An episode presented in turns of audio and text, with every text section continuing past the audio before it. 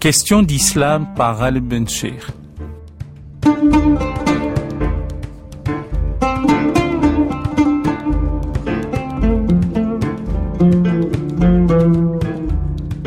Aujourd'hui, nous parlons de psychanalyse et de spiritualité, spiritualité notamment en contexte islamique, sagesse soufie, psychanalyse, avec Jean-Bruno Falguière. Jean-Bruno Falguière, bonjour. Bonjour. Je suis extrêmement heureux de vous recevoir.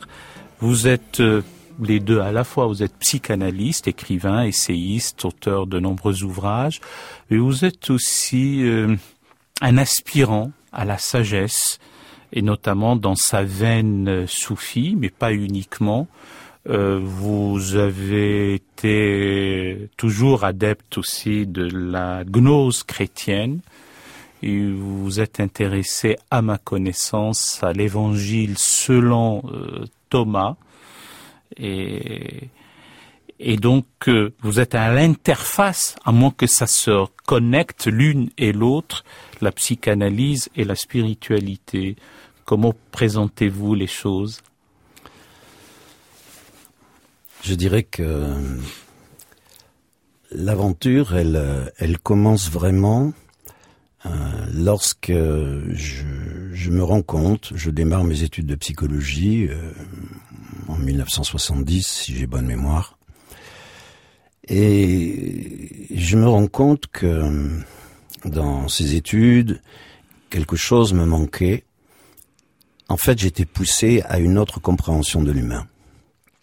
Je dirais que c'était à la fois très intuitif, mais c'était aussi très impératif en moi. Et donc, euh, je dirais presque tout naturellement, j'ai commencé à m'intéresser très fortement à cet aspect de la psychologie qu'on appelle la psychanalyse.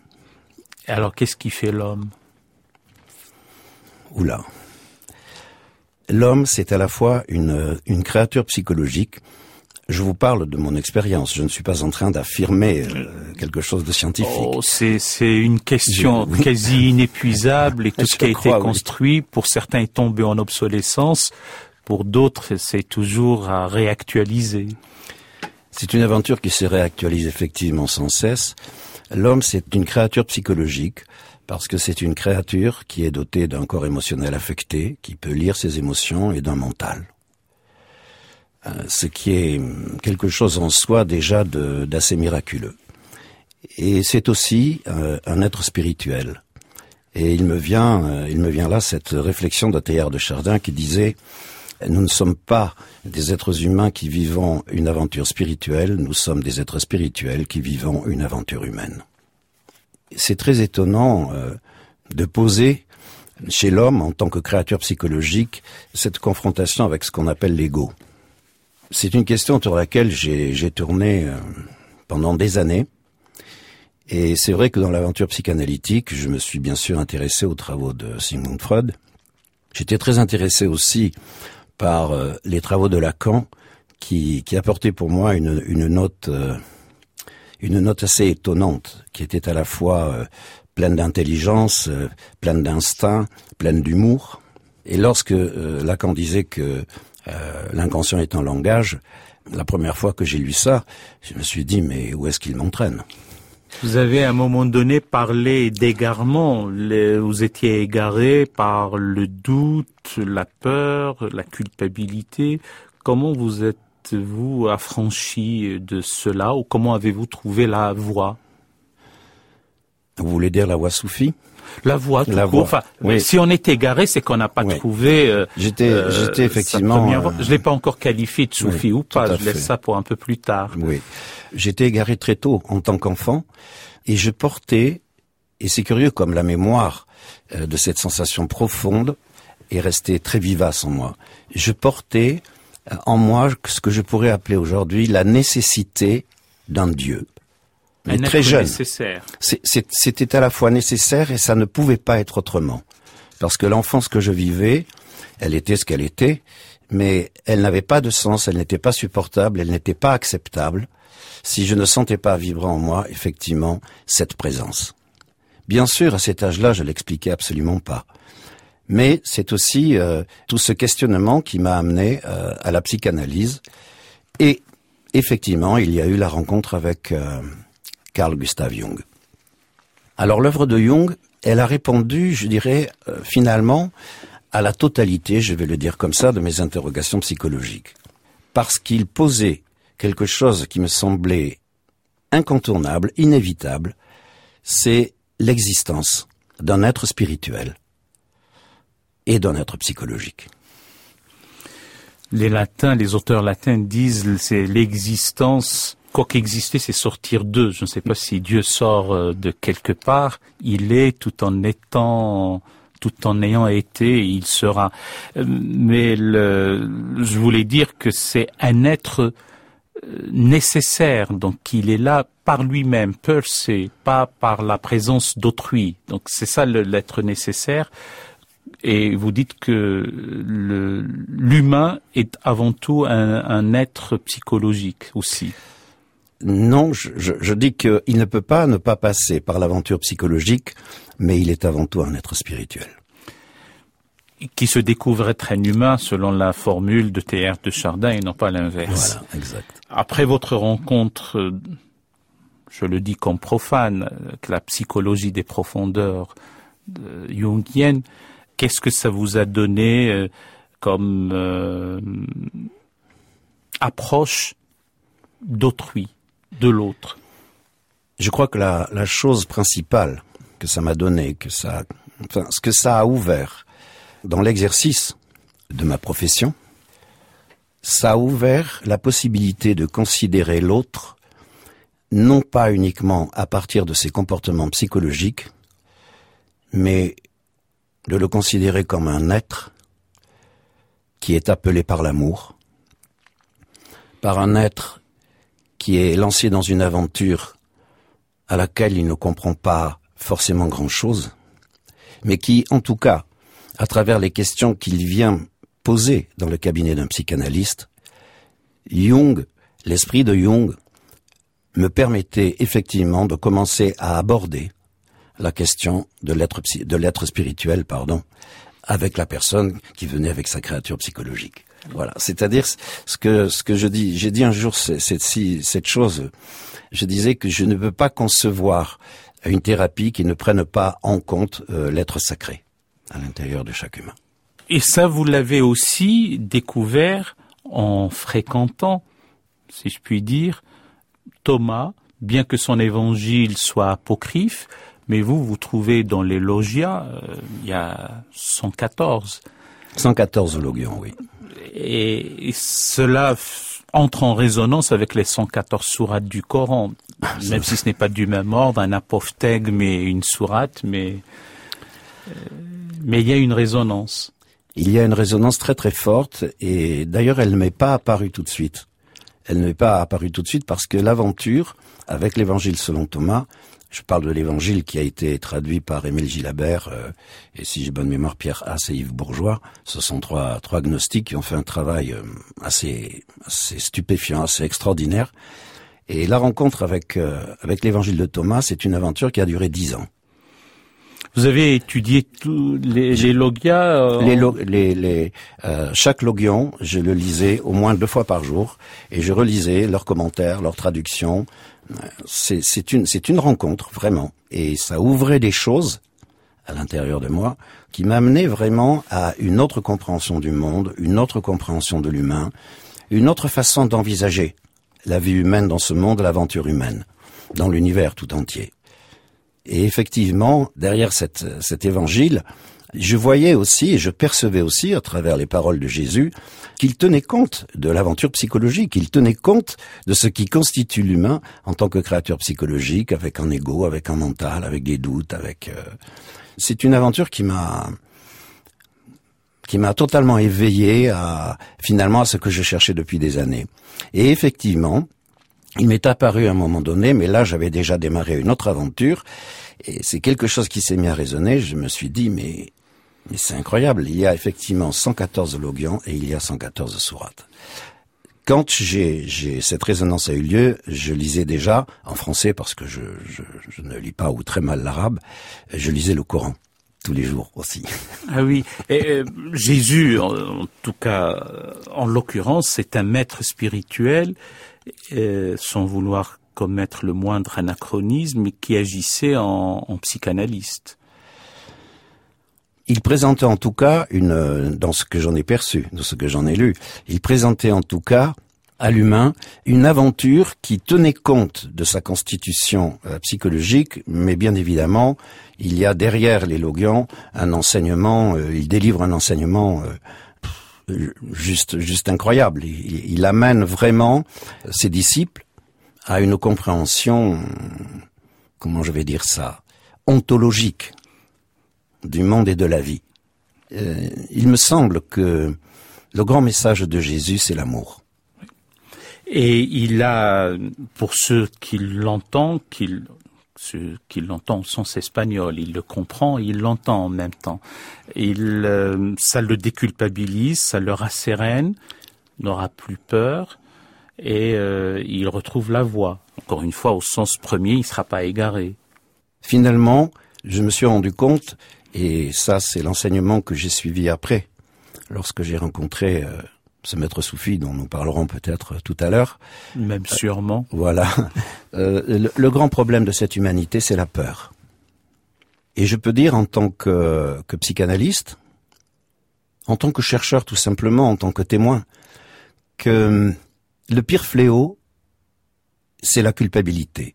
Parce que finalement, la culpabilité euh, alimente, c'est un, c'est un fleuve qui alimente sans cesse l'océan de la peur. Et se libérer de la culpabilité et, et donc se libérer de la peur, je pense que c'est, là peut-être qu'on commence à accéder à une autre compréhension de notre présence dans ce monde, de ce qu'est ce monde, de ce qu'est l'univers. Bon, je ne sais pas si nous aurons le, le, le temps d'en parler, mais mais voilà, c'est-à-dire qu'à à un moment donné, dans le cheminement spirituel, il est clair que la vision de la psychologie change, et je me suis aperçu, au bout d'un moment, que si la psychologie pouvait soulager, soulager efficacement les êtres humains de leur culpabilité et de leur peur, je me suis rendu à un moment donné à l'évidence que la véritable guérison, elle serait spirituelle. Jean-Bruno Falguière, nous aurons le temps d'en parler, c'est important comment naît, naît le sentiment de culpabilité finalement pour pouvoir euh, l'enrayer, l'amoindrir le, et même l'effacer Mais au départ, pour que nous comprenions pourquoi est-ce que les, les hommes, les êtres humains, sont minés par ce sentiment de culpabilité Parce que elle est terrible votre question. Parce qu'ils ont un mental. C'est incroyable de voir que le mental humain, il est à la fois l'initiation, mais qu'il peut aussi être notre condamnation. Je parlais de cela avec Annick de Souzenel il y a, il y a quelques jours, et elle me disait, finalement, le mental est un serviteur. Mais si le serviteur se prend pour le pharaon, c'est terrible. C'est terrible parce que tout à coup, c'est comme si l'homme en tant que créature mentale, se croyait autorisé à dicter la loi, alors qu'il appartient à la loi. Je vous ai entendu dans un autre contexte dire qu'il ne peut pas y avoir de serviteur s'il n'était pas devancé par la servitude. Je crois que là, vous touchez au sens profond euh, du mot islam. C'est-à-dire, effectivement, ce n'est qu'en tant que serviteur que l'on peut cheminer euh, sur le chemin de la libération et, et d'une d'une véritable compréhension de notre présence dans ce monde. Oui, le sens étymologique n'est nullement soumission, comme certains le disent, soumission morose, euh, une résignation maladive, euh, avec abdication de sa raison et de son esprit. C'est une déprise de soi pour une remise de soi confiante et dans la paix, être au service d'eux. C'est une allégeance à, à l'infinie seigneurie de Dieu mais on peut faire acte d'islam si ça prend à quelqu'un. En réalité, l'étymologie du mot, avec la racine trilitaire SLM, salam, qui renvoie à la paix et au salut, a cette idée à la fois de, de, de, de service et de, et de cheminer vers, euh, vers une pacification intérieure. C'est exactement ça, je ne pourrais pas le dire mieux. Bon, c'était simplement pour avoir votre euh, approbation. Si j'étais, ça me semble très important euh, de le préciser parce qu'effectivement, euh, certaines traductions sont un petit peu lapidaires et elles peuvent effectivement prêter à confusion. le terme soumission, par exemple, s'il est pris dans un sens un peu radical, va éveiller la culpabilité parce qu'immédiatement, effectivement, ce terme sera saisi par une considération mentale qui va commencer à, à dissocier les choses et voilà à faire des, des, des propositions d'interprétation qui peuvent mener à la culpabilité. Le problème du mental, c'est la dualité. C'est cette dualité, en fait, qui nous a amené à la culpabilité. Oui. J'aime à rappeler cette idée qu'un qu'une fiction littéraire, euh, un roman d'un écrivain intitulé Soumission, a été traduite en langue arabe et on l'a jamais traduit par islam. Donc on a trouvé le mot adéquat. ce qui est curieux, c'est qu'on n'a pas une stricte synonymie dans une euh, traduction mot par mot.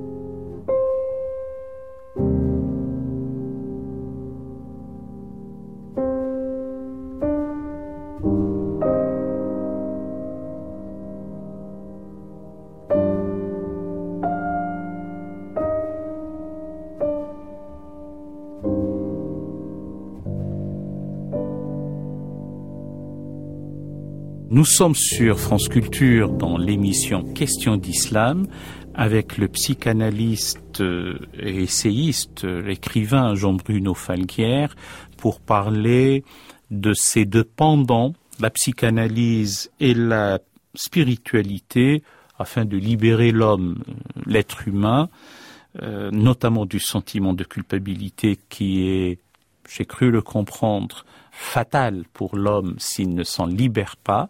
Et pour cette deuxième phase, si vous voulez bien, Jean-Bruno Falguière, dites-nous comment votre rencontre a-t-elle eu lieu avec un maître soufi? C'est curieux parce que c'est venu dans mon cabinet. C'est-à-dire qu'à un moment donné, je me suis mis réellement à tourner en rond dans le domaine de l'exercice de ma, de ma profession malgré le fait que la dimension spirituelle faisait partie de ma pratique. Elle l'a toujours fait. Elle n'a fait que s'accentuer au fil des années.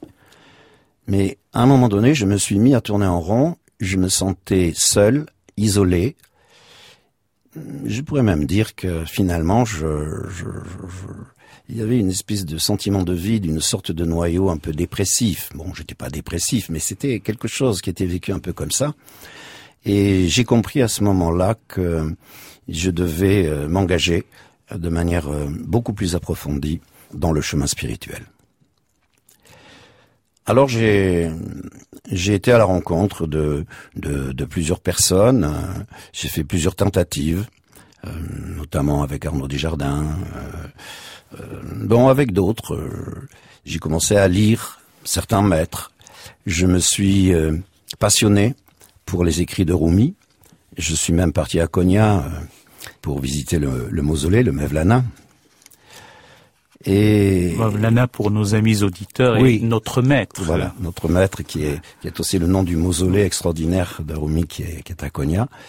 Et à Cognac, j'ai été, euh, j'ai été touché au cœur, mais vraiment touché au cœur. Et j'ai rencontré un homme, c'est un homme qui est, qui est venu, qui est venu vers moi, qui, qui faisait euh, office de guide pour la visite donc de, de ce mausolée. Et nous avons eu une, une conversation. Je crois que sur le moment, je n'ai pas, je n'ai pas tout compris, mais je savais que j'étais touché au plus profond dans mon cœur. Enfin, voilà, de pérégrination en pérégrination, il y a eu, donc, comme je le disais tout à l'heure, cette rencontre avec l'évangile selon Thomas. Et puis également, conjointement à cela, une grande attirance pour le Maroc.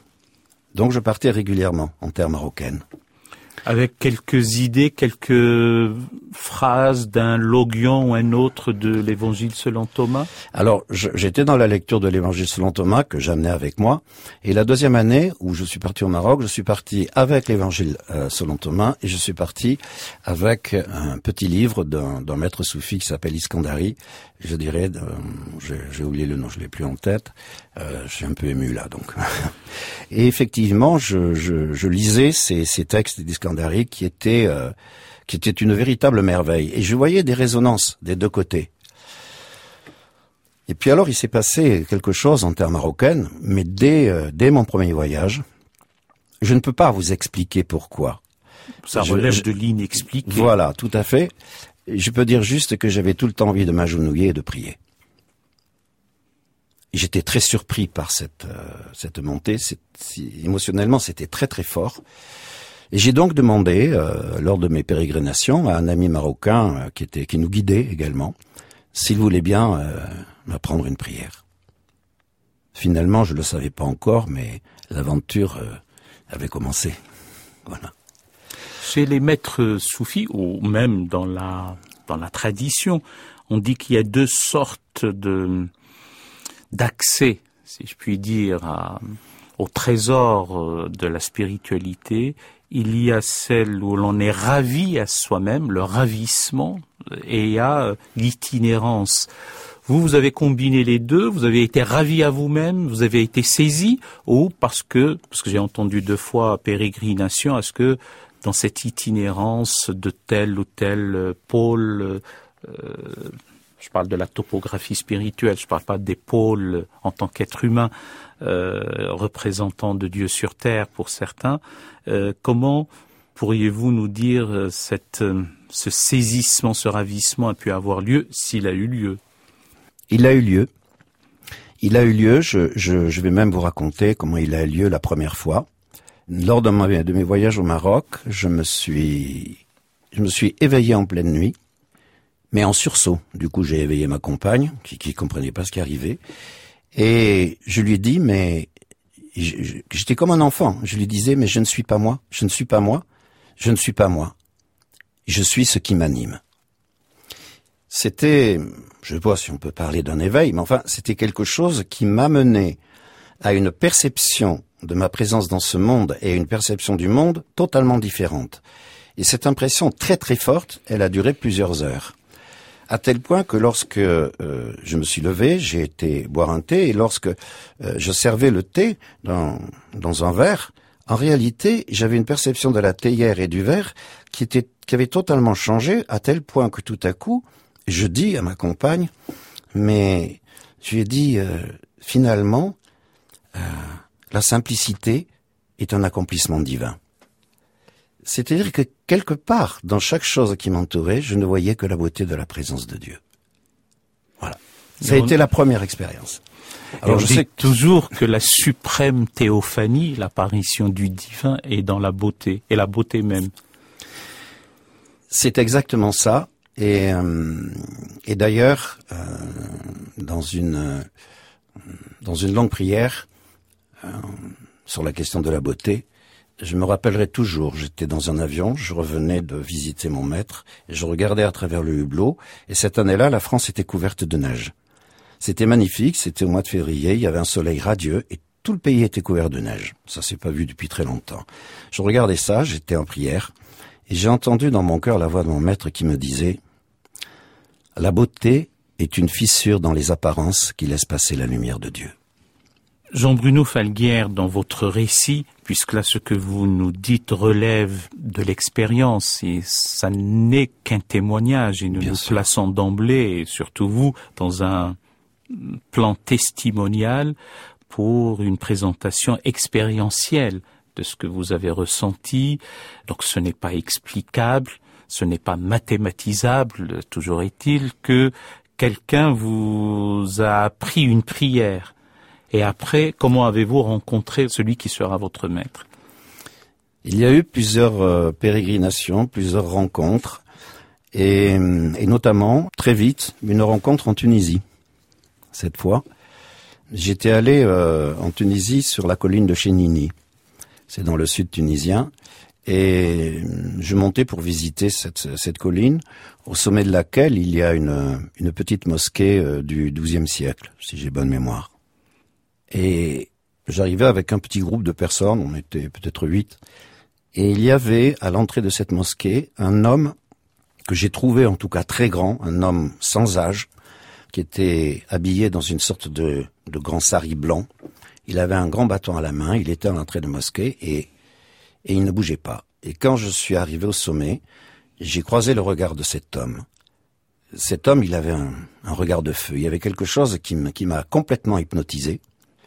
Et je suis resté là, je ne saurais pas vous dire combien de temps, jusqu'au moment où il a fermé les yeux et je me suis retrouvé en haut de la colline. Tous les gens avec qui j'étais étaient partis.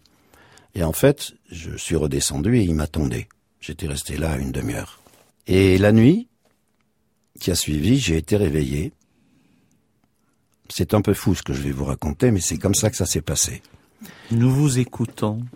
Et, et cet homme, la présence de cet homme était en moi, et j'ai eu le besoin impératif, comme si c'était lui qui guidait ma main, d'écrire. Voilà.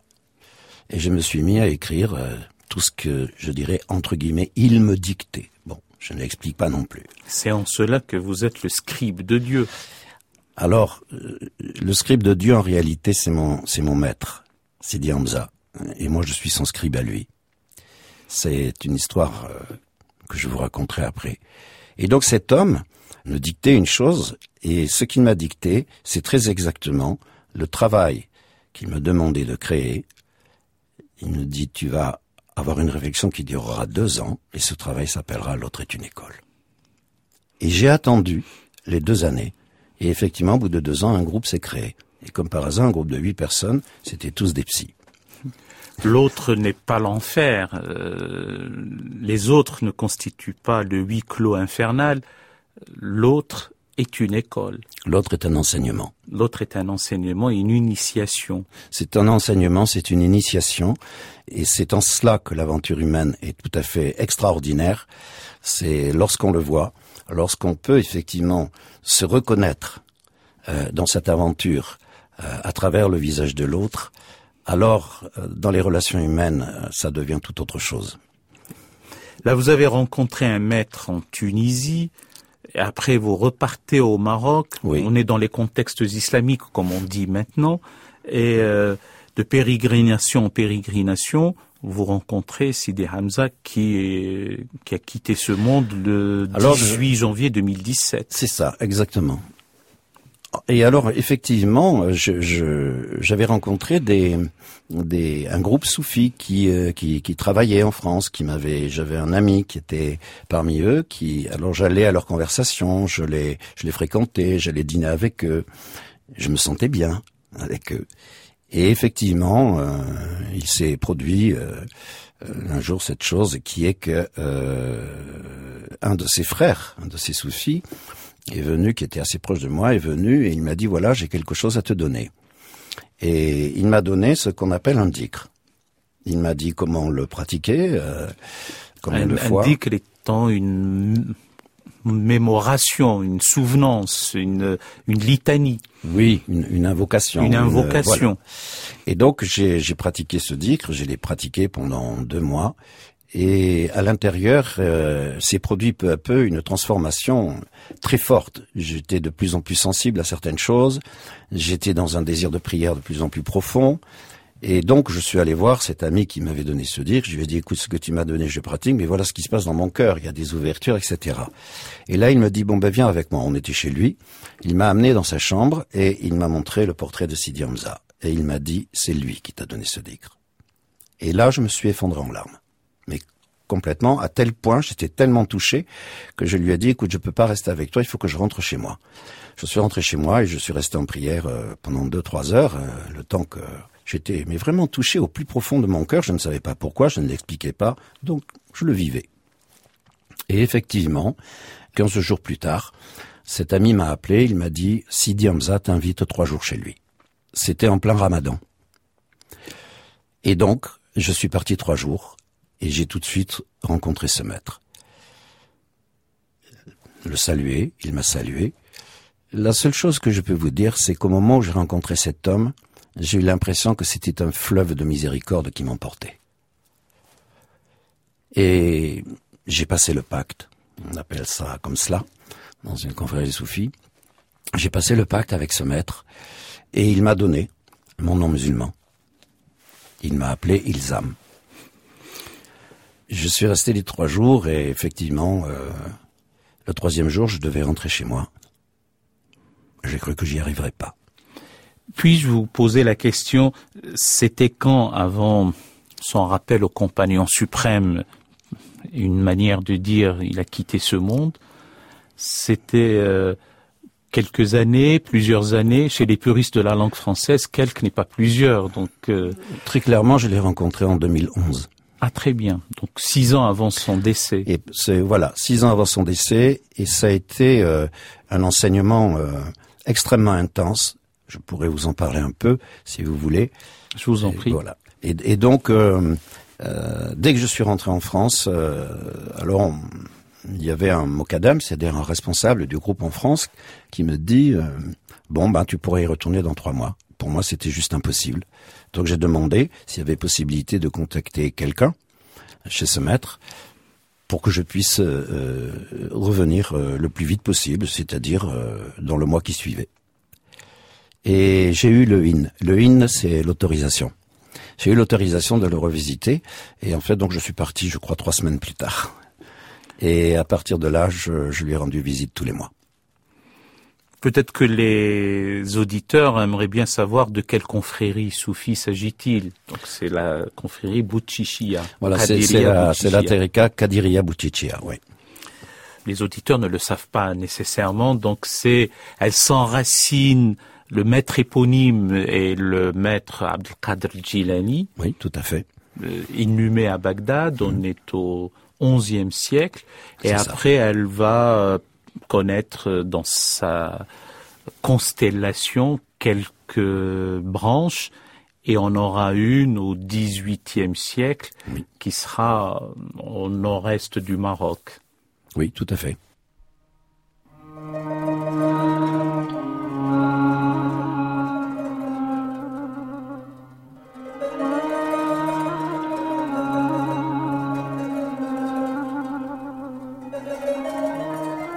أحبك حبين حب الهوى وحبا لأنك أهل لذاك.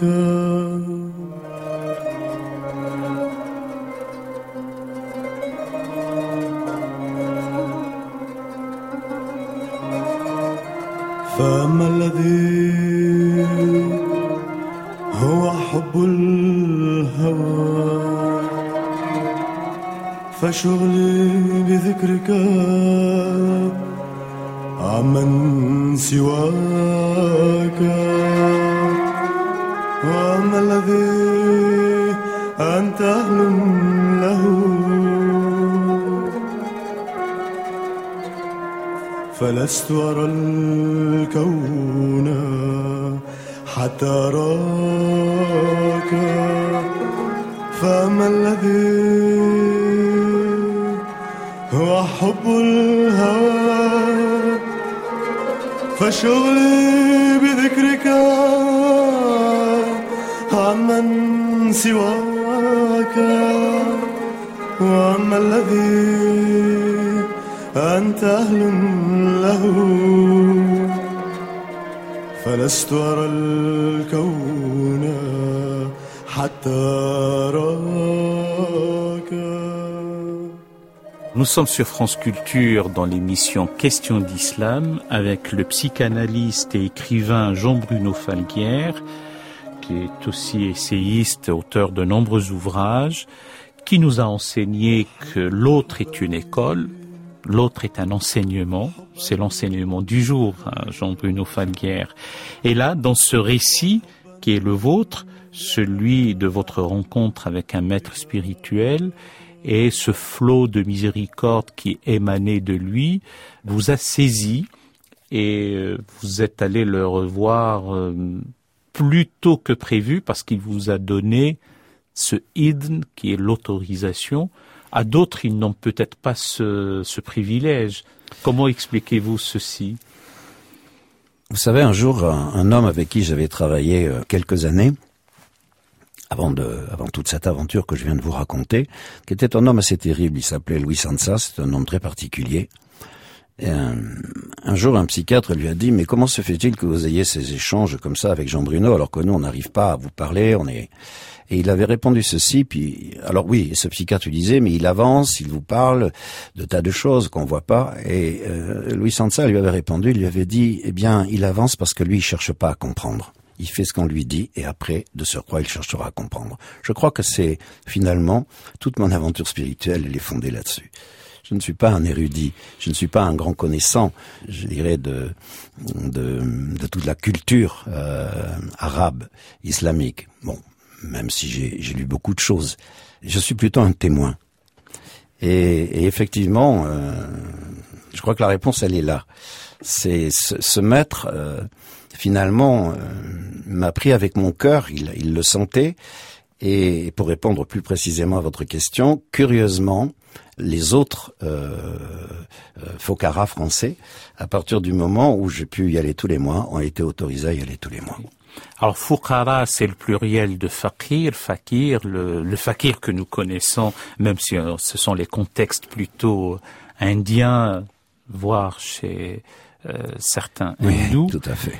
Euh, mais là, c'est le pauvre en Dieu ou le pauvre de Dieu qui veut être comblé par la présence divine. C'est tout à fait ça. Le pauvre, euh, le pauvre au sens où on parle euh, maître Écart également, il en parlait, le serment sur la pauvreté. C'est ça, c'est le pauvre en Dieu. Et en réalité, euh, ce pauvre, le jour où son cœur s'éveille, il est extrêmement riche. Alors vous êtes un témoin et, et et c'est vrai, nous vous en savons gré parce que vous nous faites part de votre expérience qui est très riche. Je vous pose tout de même la question, pas à vous personnellement, mais d'une manière générale, ceux qui disent que lorsqu'on demande aux, pauvres en Dieu ou à ceux qui sont en quête spirituelle de ne pas chercher à comprendre, mais plutôt de se laisser voguer, de se laisser pénétrer, dans certains cas, pas la vôtre et pas votre cas et heureusement, serait la la brèche ouverte à une forme de charlatanisme. Comment fait-on pour en être immunisé? Vous avez raison tout à fait de, le préciser parce que, bien évidemment, quand euh, Louis Sansa avait dit cette chose, il fait ce qu'on lui dit et après il cherche à comprendre de surcroît.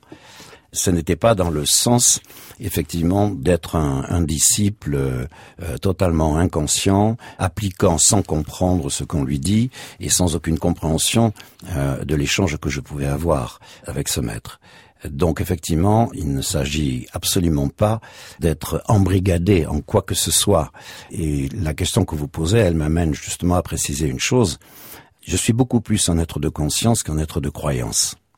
Et je suis très proche de ce que disait un maître qui s'appelle Alaoui et qui avait dit un jour celui qui voit n'a plus besoin de la foi. Et l'organe de perception par excellence étant le cœur et Tout pas, pas l'œil, donc euh, le véritable être éveillé, c'est celui qui perçoit par son cœur. C'est exactement ça. Jean-Bruno Falguière, dans votre ouvrage le scribe de Dieu, le scribe de Dieu étant ce maître spirituel et vous, vous êtes le scribe du scribe, si j'ai bien compris. C'est tout à fait ça. Vous évoquez la part féminine de la relation au divin, donc vous parlez des femmes de Dieu. Comment êtes-vous amené à prendre en considération cette dimension euh, féminine? C'est une vaste question qui nous amène euh, effectivement à, à une interrogation précise, probablement d'un certain point de vue sociétal et politique sur la place de la femme, mais en réalité ce que vous évoquez c'est bien autre chose. L'homme et la femme sont les deux singularités du même être humain. La part féminine, c'est la concavité, c'est l'accueil, c'est la part de Dieu qui invite à la compassion, qui invite à la miséricorde, qui invite à cette rencontre avec la beauté, mais la beauté qui s'enrichit d'elle-même et effectivement qui éveille le cœur de tous les disciples, hommes ou femmes, à une vision totalement différente du monde qui nous entoure et de l'aventure humaine. Le premier enseignement que j'ai reçu de Sidi Hamza, c'était euh, mon deux ou troisième jour de prière dans les jardins de Naïma, qui était sa maison, a été celui-ci. Il me disait, si tous les actes que tu poses ne servent pas l'amour, alors tes actes ne sont que des agitations qui s'ajouteront aux agitations du monde.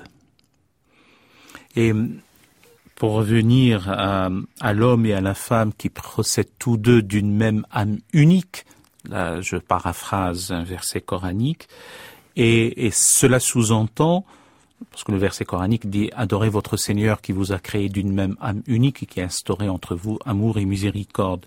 Donc cette même âme unique, c'est sexué, en tout cas c'est séparé, et l'amour, d'abord dans un attrait physique, puis après l'amour affectif, est une volonté de cicatriser la première blessure due à la séparation.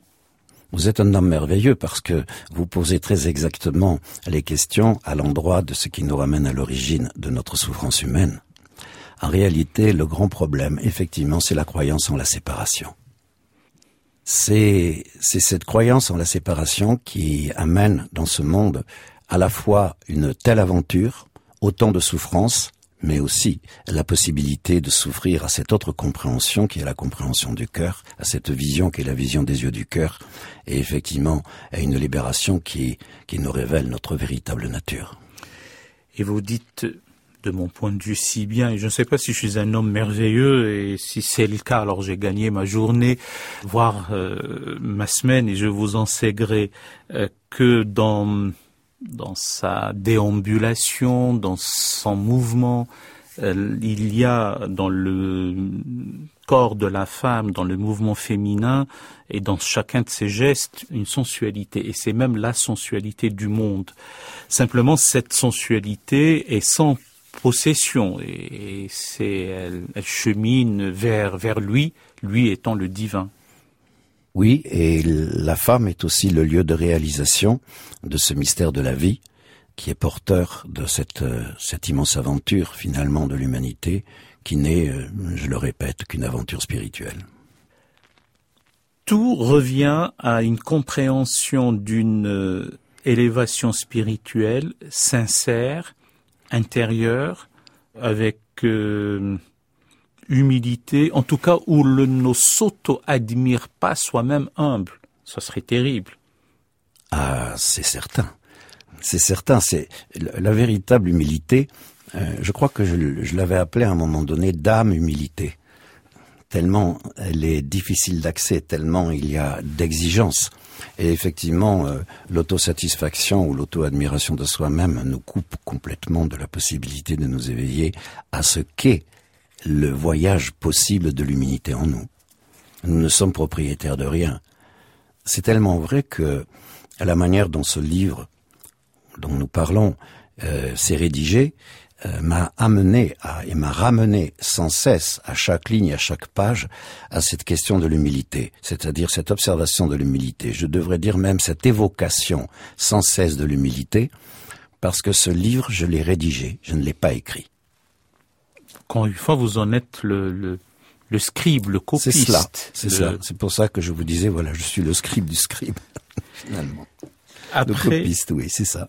Après le, départ, le décès, la mort, nous disons les mots aussi de Sidi Hamza, les relations se sont transmises, ont été perpétuées avec son successeur ou il y a une spécificité propre?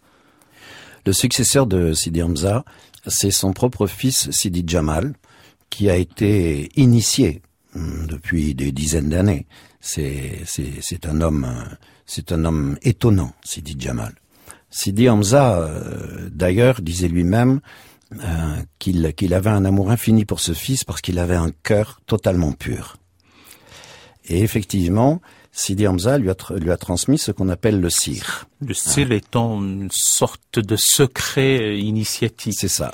J'ai cru comprendre, je le dis sous votre contrôle, Jean-Bruno Falguière, qu'ils avaient reçu concomitamment ce fameux cire et euh, Sidi Jamal disait euh, la barbe noire n'a pas de préséance devant la barbe blanche donc je ne me mets pas en avant et ce n'est qu'après donc le décès de son père, bien sûr il y a eu cette euh, investiture spirituelle et maintenant c'est Sidi Jamal qui est le, maître de la confrérie.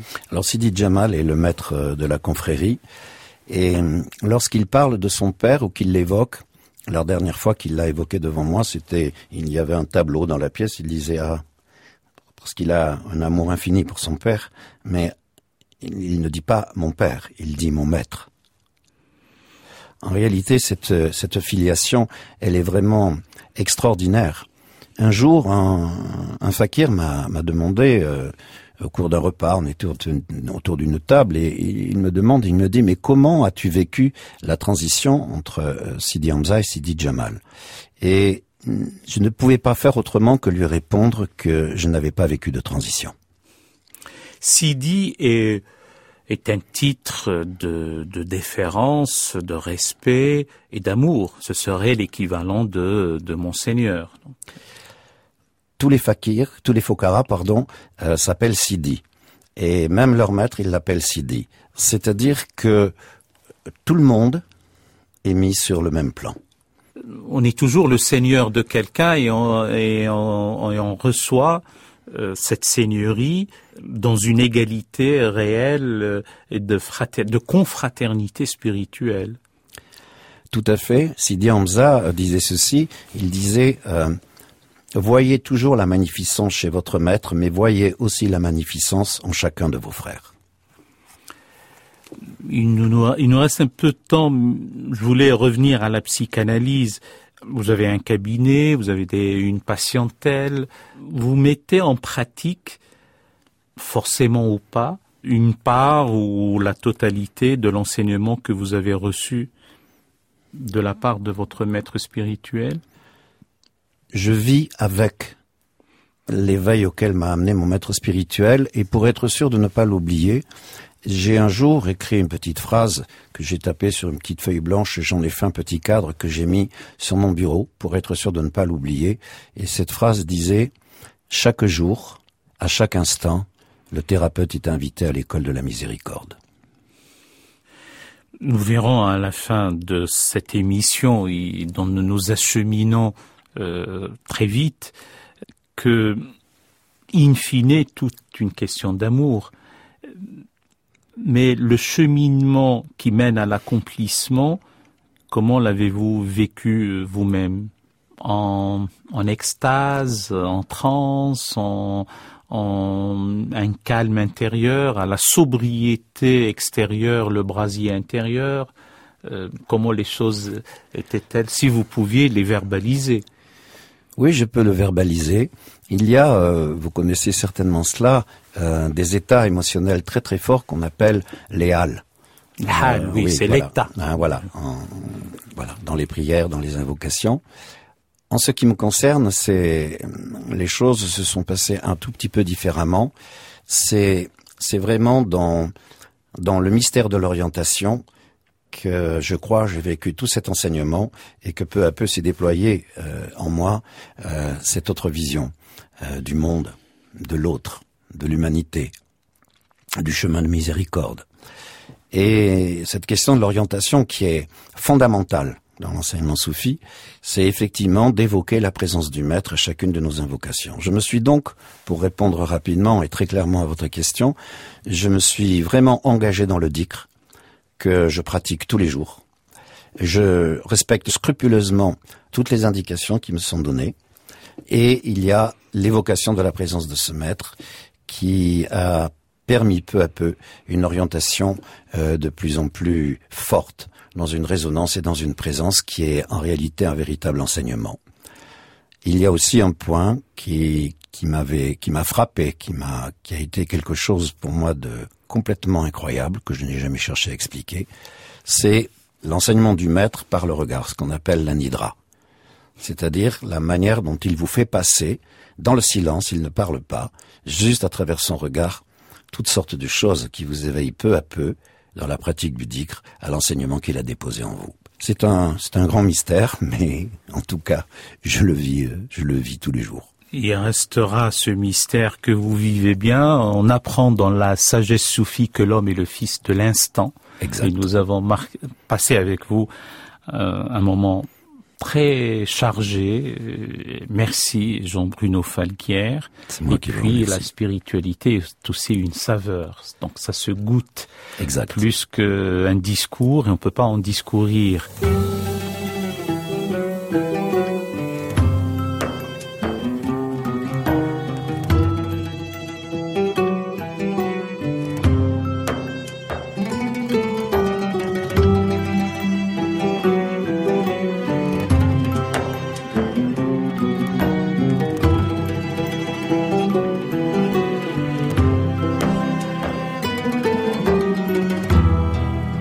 Chers amis auditeurs, c'était Question d'Islam. Vous retrouverez les références de la musique, des livres sur le site franceculture.fr. L'attaché de production est, notre ami Daphné Abkral. La prise de son a été assurée aujourd'hui par Éric Carrère et la réalisation est assumée aujourd'hui par Marie-Laure Ciboulet.